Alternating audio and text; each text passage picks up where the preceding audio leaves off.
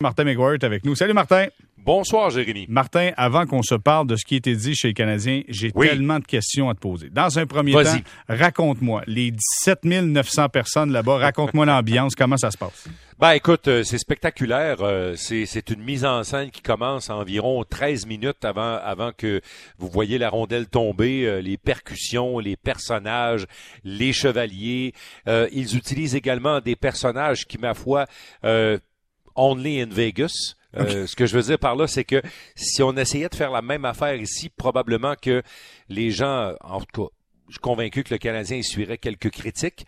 euh, parce y, a, il y il y a de la paillette. il y a beaucoup de paillettes et il y a des endroits où il n'y a plus de paillettes du tout. Mais euh, écoute, c'est à Vegas. Euh, Je pense pas que dans un autre contexte, euh, ce serait différent là. Mais mais à Vegas, c'est à Vegas. Alors c'est comme ça que ça commence les matchs et euh, et, et les gens sont, euh, tu sais, contrairement à Montréal. Les gens à Montréal aiment regarder la période d'échauffement. Les gens s'approchent des baies vitrées et tout ça. Hier, il y en avait un petit peu, mais là-bas, leur dada, c'est pas ça vraiment. Ils restent dehors pendant la période d'échauffement et quand la période d'échauffement est finie, là, ils rentrent pour voir le spectacle d'ouverture, puis après, le match commence. Mais je répète encore une fois, puis on s'en est parlé, toi et moi, c'est pas une foule hostile. C'est une foule d'action, c'est une foule de bruit, c'est une foule enthousiasme. C'est- C'est pas, euh, tu sais, on parle pas de Philadelphie, on parle pas de Boston, on parle pas de je vais arracher ton hood de char. Tu sais, c'est- on n'est pas là pantoute là. C'est festif. C'est très c'est festif. festif, c'est spécial, c'est il y a, il y a beaucoup de il y a beaucoup d'effets spéciaux, c'est Vegas, c'est vraiment Las Vegas. Bon, OK. Autre question. Processus sanitaire. Je sais que tu avais Oui. des tests à passer hier soir avant Oui. de prendre l'avion aujourd'hui. Raconte-nous comment tout ça s'est passé. Ben, bien évidemment, euh, pour nous ramener au Canada, on doit se conformer à la bulle et c'est une euh, c'est une bulle semblable à celle que les joueurs ont eue cet été et celle qu'ils ont auxquelles ils ont dû se, se prêter au tout début du mois de janvier quand ils ont quand ils sont revenus à la- euh, à l'entraînement. Alors c'était maison Arena, maison Arena. Alors nous, c'est un peu la même chose, sauf que là, il y a eu l'avion, le déplacement. Alors avant, euh, à la fin de la partie hier soir, euh, Danny et moi et tous les, les autres commentateurs qui ont, euh, qui ont fait le match, que ce soit à la télé, à la radio, ont été testés. Euh, le résultat est tombé tôt ce matin. Alors quand on nous a confirmé qu'on était évidemment euh, sans virus de la COVID, à ce moment-là, on peut accéder à l'avion. C'est un avion nolisé par la Ligue nationale euh, qui a ramené tous les commentateurs et les équipes de production, autant de la Ligue nationale, de TVA Sport, de Rogers euh, Sportsnet et euh, Danny Dubé et moi. Alors, on nous a ramenés à Montréal. Les collègues sont à l'hôtel au centre-ville de Montréal. Ils sont enfermés là, comme nous l'étions à Vegas, tandis que les locaux, c'est-à-dire euh, nous, évidemment, euh, nous, on a le même droit que les joueurs en janvier, c'est-à-dire que la bulle élargie, elle, est, elle fait partie du domicile, l'aréna d'entraînement et l'aréna de match qui est le Centre Bell, bien sûr. C'est comme ça que ça marche. OK. Bon, mais écoute, c'est un processus qui est assez strict. Autre- Alors, je te parle en direct de ma bulle ce soir. Bon, ben OK. Parfait. Numéro un. On est content de savoir ça. Mais dans ma bulle, il y a quand même, euh, il y a quand même mon barbecue. Bon, mais ça, c'est une priorité. Quand tu as un barbecue dans ta bulle, tu es en business. Martin, C'est ça. j'ai C'est d'autres... une bulle agréable. Voilà, qui sent bon, honnêtement, parce que la senteur, Ben oui, c'est bon ben du oui, ben barbecue, oui. ça reste dans la bulle. Absolument. Là, OK, on divague. Mais ça pour dire, j'ai d'autres questions. Raconte-moi, qu'est-ce qui s'est passé avant le match avec l'histoire de Jeff Petrie? Tu te souviens, on communique ensemble. Oui. Il va être de la formation, il sera pas de la formation. Il est-tu là, il est pas là? est- on, on ne le sait pas. Puis aujourd'hui, sur la planète hockey, Mm. on n'était pas trop content de savoir que ça se peut qu'on... Je sais ça. Est-ce qu'on a joué avec ça? J'ai aucune idée. Mais on n'était pas trop content de, de, de voir que Petrie a été ajouté à la dernière minute. Raconte-nous un peu comment ça s'est passé. Bon, euh, c'est bien simple. Euh, Les explications ont été données euh, par Dominique Ducharme et Jeff Petrie. Euh, Dominique Ducharme, il dit on n'a pas, on n'a pas essayé de jouer là, puis c'était pas une question de on joue à la cache-cache avec avec l'adversaire et tout ça. Moi, je pense que les joueurs des Golden Knights, sans manquer de respect à Petrie ni aux Canadiens, là, ça changeait pas grand-chose dans leur préparation que Petrie soit là ou pas. Mhm. Alors, après avoir dit ça, après avoir dit ça, euh, tu te souviens, Jérémy, qu'on a parlé que Petrie a participé à l'entraînement la veille du match. Il a participé à l'entraînement le matin du match, sous la supervision des médecins. Il a fait quelques minutes de plus que ses coéquipiers. Après ça, il est retourné à l'hôtel avec les autres pour se reposer, le petit dodo d'après-midi des joueurs de hockey. Là, on lui a dit, quand tu vas revenir à l'aréna, on va t'examiner pour savoir si tout est OK, si euh, au réveil, euh, tu ressens pas de douleur sur tes doigts qui sont quand même fracturés et tout ça. Ensuite, tu vas faire la période d'échauffement. Et après la période d'échauffement, on va t'examiner de nouveau. Et là, on va décider si tu peux jouer ou pas. C'est, c'est le processus qui est arrivé. Alors, Jérémy, Petrie, lui, dit le matin du match, je vais être correct, je veux jouer. Les médecins ont dit, tu attends parce que bien évidemment, on voulait pas risquer que Petrie se retrouve dans une situation où il aurait pu aggraver la blessure. Mhm. Alors après la période d'échauffement, il y a quand même un délai dont dispose l'entraîneur du charme pour donner sa formation partante et sa liste de 20 joueurs qui vont participer au match. Alors pendant ce délai-là, la Ligue nationale pèse sur le bouton et envoie une liste de 20 joueurs qui exclut Jeff Petrie. Et c'est pas la liste officielle, parce que les coachs ont encore du temps pour donner la liste officielle. Alors, pendant ce délai-là, les médecins du Canadien examinent Petrie et lui donnent le feu vert pour jouer. Alors, dans les secondes qui ont suivi, là, la liste officielle a été communiquée et elle est sortie. Mais veux-tu que je te dise mon opinion là-dedans? Vas-y, va. Ça devrait être dans, comme dans la NFL, et ça fait longtemps qu'on en parle. On est plusieurs collègues qui suivent les activités de la Ligue nationale depuis longtemps. On devrait imposer aux équipes de déposer l'alignement à midi.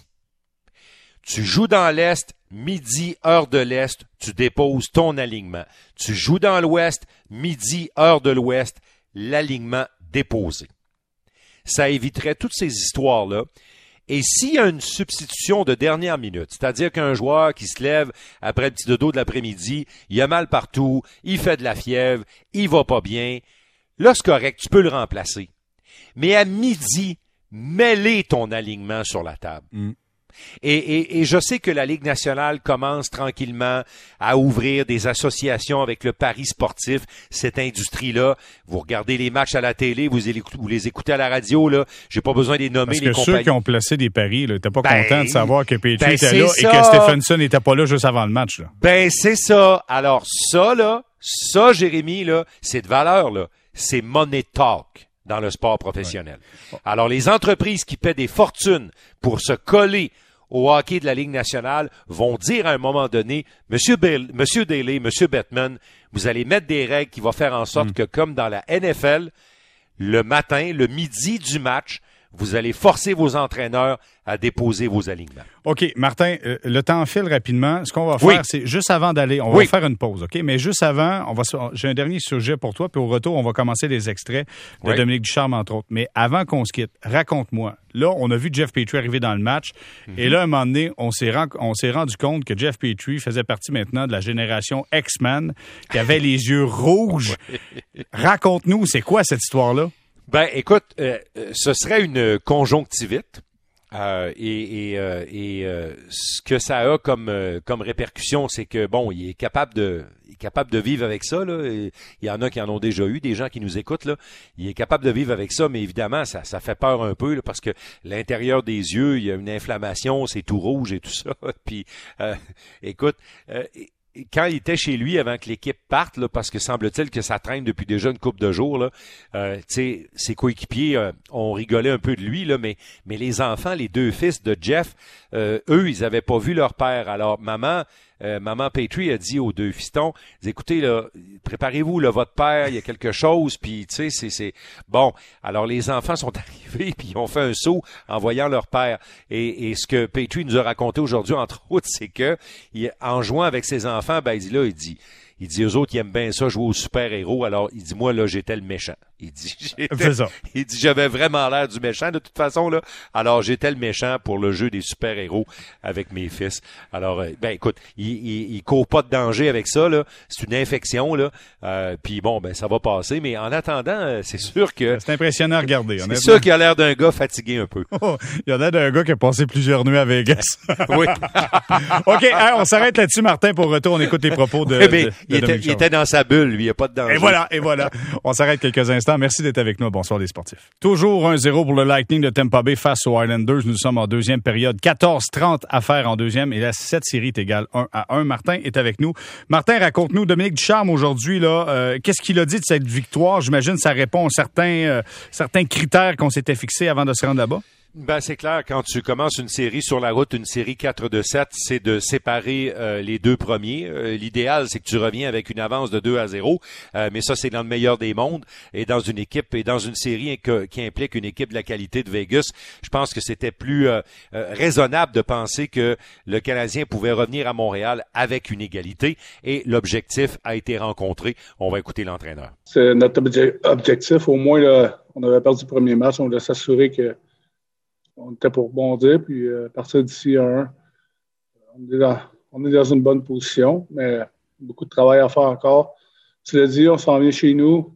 Euh, c'est bien d'avoir euh, des gens de plus dans, dans le centre belle. C'est certain que si on pouvait avoir le, le, building plein comme, comme ici, mais ça n'a pas l'air, c'est pas la même réalité. Non, c'est vrai que c'est pas la même réalité parce que ça vaccine pas à la même vitesse de ce côté-ci de, de la frontière. Jérémy, c'est aussi simple que ça. Alors, ce sera 3500 spectateurs. Demain, euh, évidemment, euh, le Canadien a beaucoup mieux joué hier. Le premier but a un effet spectaculaire sur la confiance de cette équipe-là. Quand il marque le premier but, surtout quand il en marque un deuxième, puis quand il en marque un troisième, après ça, ça donne beaucoup de marge de manœuvre à Carey Price, à la défensive. Et là, Canadien est vraiment confortable. Même si le match devient serré, on les sent confiants, on les sent solides. Et ce qu'on a vu hier, c'est une équipe qui ressemblait drôlement à celle des matchs 5, 6, 7 contre Toronto et des quatre premiers matchs contre les Jets. On va écouter l'entraîneur. Oui, il, y a toujours une grande partie d'une série qui joue euh, mentalement. Euh, J'ai parlé tantôt de, s'assurer que de match en match, on, devient meilleur. On veut bâtir euh, on veut bâtir un certain rythme dans une série ou, euh, un certain momentum d'un match à l'autre. Il y a le côté mental aussi qui, qui, vient en jeu. Puis, euh, assurément, de, venir chercher une victoire aussi. C'est une équipe qui, euh, qui, joue bien à la maison. Ils ont eu du succès toute l'année. Encore plus dans les séries avec, avec une, un building qui est plein. Donc, c'est ça prouve que ce qu'on pense, euh, on, est ici, puis on est ici pour gagner. Clairement, on les sent extrêmement déterminés. Euh, euh, raconte-moi, Jeff Petrie est allé aujourd'hui en point de presse. Euh, est-ce mhm. qu'il vous a parlé de ce long processus, lui qui a eu une certaine difficulté avec deux doigts? On parle de dislocation. Je sais pas. Est-ce qu'il y a eu fracture des doigts? C'est pas confirmé. sais, On est dans le moment de l'année où on confirme absolument pas ces histoires-là. Certains disent que c'est une dislocation, d'autres disent que c'est une dislocation plus une fracture. d'autres disent évidemment que quand, la, quand tout ça va être terminé, dépendamment de la date où le Canadien termine et avec quoi ils termineront, il, pourrait devoir subir une opération. Il y a un paquet d'affaires dans les airs. On n'est vraiment pas, malheureusement, dans le temps de l'année où on peut donner ces précisions-là à nos auditeurs. Mais quand même, Petrie va nous parler du processus. Lui, Jérémy, il voulait jouer le quatrième match contre les Jets de Winnipeg, mais on lui a dit c'est hors de question, tu joueras pas le quatrième match. Et après, bien, ce qui est arrivé, c'est qu'on voulait euh, s'assurer que tout était correct. On savait qu'il y aurait des interventions à faire peut-être après la saison, mais on voulait pas que cette blessure-là empire. On va écouter Petrie. You know, talking with the doctors, uh, getting a timeline, and um, you know, coming up with what made sense, but what was, uh, I guess, realistic, and uh, tried to push through and see, and uh, you know, try more and more things in practice. To see if they'd be comfortable or or manageable. And and for me, it was just a matter of I felt like I could play without you know hurting the team. Alors, euh, discussion avec les médecins, on établit un plan de match, puis là, on commence, on s'entraîne et tout ça. Il y a des étapes à franchir. Et pour Petrie, ben, ce qu'il dit, c'est que finalement, faut pas que je sois une nuisance pour l'équipe si j'embarque sur la glace, il faut que je sois capable d'utiliser la plupart de mon, des outils dans mon coffre pour être capable d'aider le Canadien de Montréal. Alors, visiblement, l'équation qu'on a fait hier après la période d'échauffement, c'est qu'il n'y avait pas de danger pour Petrie et qu'il pouvait suffisamment utiliser sa main droite pour être capable d'aider l'équipe. Puis on l'a vu, une de ses premières présences a donné l'une des très bonnes chances de marquer du Canadien. Ça a ouvert la porte à d'autres choses de très positifs après. Jeff Petrie a parlé de sacrifice. Dans cette équipe-là, Jérémy, il y a un trait particulier, c'est tous pour un, un pour tous. On les sent soudés. Et l'idée, justement, que, certains joueurs sont, sont, sont maganés à l'heure actuelle, dont le capitaine chez Weber, qui s'est euh, carrément, qui a lancé son corps sans même à peu près se protéger sur le dernier arrêt du match. C'est lui qui l'a fait. Il a reçu euh, littéralement le, tir dans la poitrine, alors qu'il n'est pas protégé comme Carey Price pour recevoir des tirs dans cette région-là. C'est contagieux dans le vestiaire quand ton capitaine se sacrifie comme ça. Petrie, un des membres du groupe de leaders qui revient avec un, un gant modifié puis deux doigts cassés.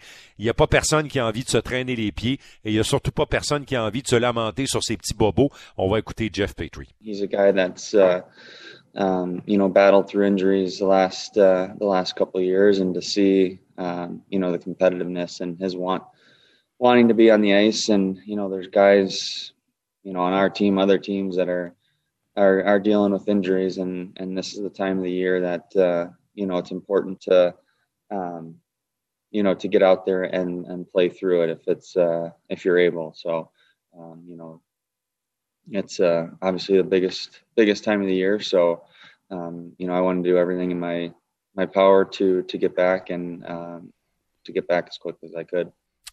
Alors, il a parlé de Weber en disant, on sait que depuis les dernières années, il a dû jongler avec des blessures assez graves. Il a toujours fait fi de ça. Il s'est toujours battu avec nous autres. Euh, Patriot dit, c'est le temps de l'année où il n'y a pas seulement nous autres. Là, euh, tous les joueurs de la, tous les joueurs de la Ligue nationale qui avancent dans les séries souffrent à quelque part. Euh, on dit souvent que c'est le trophée le plus long à gagner parce qu'il faut que tu en gagnes 16, 16 victoires pour aller chercher un championnat. Et c'est sûr que quand tu délimites le jeu avec des bandes dures, des baies vitrées, puis que tu permets le contact physique, puis qu'en série, tu permets un peu plus que le contact physique régulier, c'est sûr que tu as des bobos, puis bien évidemment, euh, les joueurs se retroussent les manches, et c'est un peu la tradition en série. Mm. Tu dois faire fi des bobos pour aider ton équipe. Est-ce qu'il vous a parlé de son fameux gant, là, où les deux doigts sont attachés ensemble? Raconte-nous un peu. Oui. Ben écoute, euh, Patrick Langlois, qui est euh, un des responsables de l'équipement chez le Canadien de Montréal, euh, discuté avec Petrie, probablement aussi avec les médecins, puis on a dit bon ben voici ce qu'on devrait avoir pour être capable de protéger adéquatement ses doigts. Puis en même temps, lui Petrie, il dit au préposé à l'équipement, il dit là c'est bien beau la protection, mais moi là, tu sais mon pain mon beurre, c'est jouer avec mon bâton puis la rondelle. Faut que tu me donnes quelque chose avec lequel je vais pouvoir quand même composé. Alors, on va écouter Petrie qui nous parle du travail que Patrick Langlois a fait euh, sur la modification de son gant à sa main droite. Pat, our trainer, is uh, he's an equipment engineer. Uh, you tell him what you need, you tell him what you want, and he'll find a way to get it done. And you know, it, it took him no time to to get that done. And um, you know, we played around with a, a couple different uh, minor tweaks, but we got it to where I was where I was comfortable with uh, with holding the stick and um, with the, enough padding to protect uh, to protect everything. So uh, I got to give props to him for for coming up with this so quickly. Alors, euh, Patrick Langlois a beaucoup d'années d'expérience euh, comme euh, préposé à l'équipement, commencé dans les mineurs et tout ça, puis il s'est amené avec le Canadien il y a quelques années. Jérémy, c'est un gars qui a de l'expérience. Alors, ce que Jeff dit, c'est que, bon, ben, on commence à avoir quelques idées, on, travaille sur le gant, puis là, ben, on échange, puis là, Petrie s'en va essayer ça. Qu'est-ce que ça donne? Es-tu confortable? Ça lui permet-tu de bien saisir son bâton, bien avoir la sensation du bâton, de la rondelle, puis on arrive à, quelque chose d'assez vite. Il a dit d'ailleurs, ben, crédit à, Patrick qui a été capable d'arriver avec une solution rapide parce que mm. T'as pas le temps là. C'est, ça joue aux deux jours, ça pratique à tous les jours et tout ça. Alors euh, c'est, c'est sûr qu'il y a le facteur temps qui rentre en ligne de compte. Martin, avant qu'on se quitte, j'ai sous les yeux un texte de TVA Sport où euh, Jonathan Marcheseau euh, répond à la question suivante est-ce que Carey Price est dans la tête des, des, Golden Knights de Vegas? Il répond non, je ne pense pas. Et je poursuis sa citation sincèrement, c'est un très bon gardien, mais il n'est pas dans notre tête. On a deux matchs à jouer, mais on peut déjà marquer contre lui. Personnellement, j'aimerais marquer le plus rapidement possible pour aider mon mm. équipe à gagner des matchs. On sait qu'on doit le faire, il faut juste l'exécuter. Ça, ça veut dire que quand tu te fais poser la question, ça commence déjà, honnêtement. Martinez, hier, là, Alec euh, Martinez, quand, il fait, quand Price fait l'arrêt, il, comprend juste pas ce qui vient de se passer. C'est probablement un des arrêts des séries cette année. Ce, cet arrêt-là, -là, c'est sur un jeu transversal. Euh, Martinez, euh, c'est un, un bon marqueur, c'est un bon tireur. Il l'avait fait dans le premier match sur un jeu transversal. Il n'a pas manqué son coup. Là, il s'est fait carrément frustré. Et c'est tu quoi? Euh, je sais pas s'il a commencé à entrer dans leur tête. Puis de toute façon, Marcheseau est assez intelligent. C'est un petit gars qui vient du Québec, qui connaît l'ampleur, le poids de ces que ces déclarations-là peuvent prendre quand l'équipe s'en vient à Montréal. Alors, il a été habile là-dessus. Mais, mais honnêtement, là, euh, ça va dépendre beaucoup du match de demain soir, Jérémy.